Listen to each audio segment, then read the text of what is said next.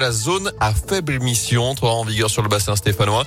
La première phase impactera les poids lourds qui ont plus de 20 ans et les utilitaires en circulation avant octobre 97. Saint-Étienne Métropole à l'origine de la mesure souhaite procéder par phase. Les précisions d'Anthony Perel. Le calendrier d'application de la ZFE va s'étaler sur 5 ans jusqu'à janvier 2027. Ce qui ne changera pas, c'est le périmètre. Il fait 34 km Pour faire simple, toute la zone à l'intérieur du cercle RN 88 à 72 Rocade Ouest sera désormais interdite à certains camions et véhicules utilitaires, et ceci de manière permanente. Ce qui change en revanche, c'est la date d'application de l'interdiction. Vous l'avez dit Gaëtan, pour les camions et véhicules utilitaires les plus polluants, c'est dès le 31 janvier prochain. Pour ceux disposant d'une vignette critère 4 ou 5, le coup près tombera en janvier 2025. Dernière phase, début 2027 avec les critères 3 qui seront à leur tour proscrits. En parallèle, Saint-Etienne Métropole met en place des aides pour que les entreprises puissent renouveler leur flotte de véhicules. La dotation peut monter jusqu'à 16 000 euros.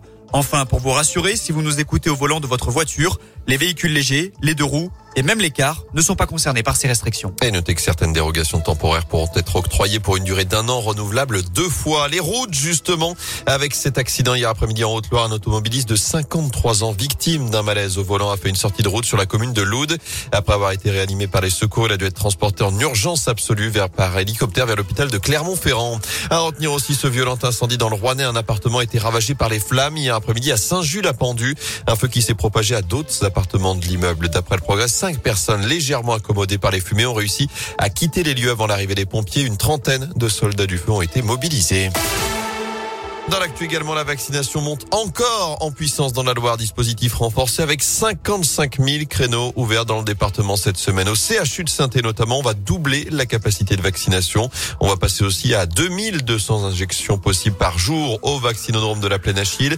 Un nouveau centre temporaire ouvre également ses portes ce matin au Scarabée de Riorge, ouvert 7 jours sur 7 de 9h à 17h. Enfin, déménagement en cours à Saint-Chamond. Le centre de vaccination quitte l'hôpital du Gier pour s'installer à proximité au château du Jarret augmenter ainsi sa capacité. Il sera opérationnel dès cet après-midi.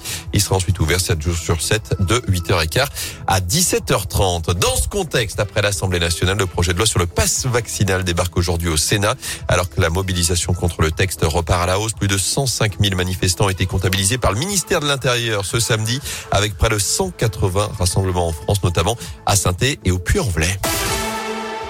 En foot, pas de vainqueur dans le choc de la 20e journée de Ligue 1. Match nul, un partout entre l'OL et le PSG hier soir. Paris qui reste largement leader 11 points d'avance sur son dauphin Nice. Les Verts, eux, n'ont pas joué ce week-end. Je vous le rappelle, match reporté face à Angers. Prochaine affiche samedi face à Lens. Ce sera à 17h dans le chaudron. Enfin, notez l'exploit de la chorale. Les basketteurs rouennais sont allés faire tomber le leader du championnat de France, Boulogne-le-Valois, hier après-midi en région parisienne. Succès 93-92 pour les hommes de Jean Denis.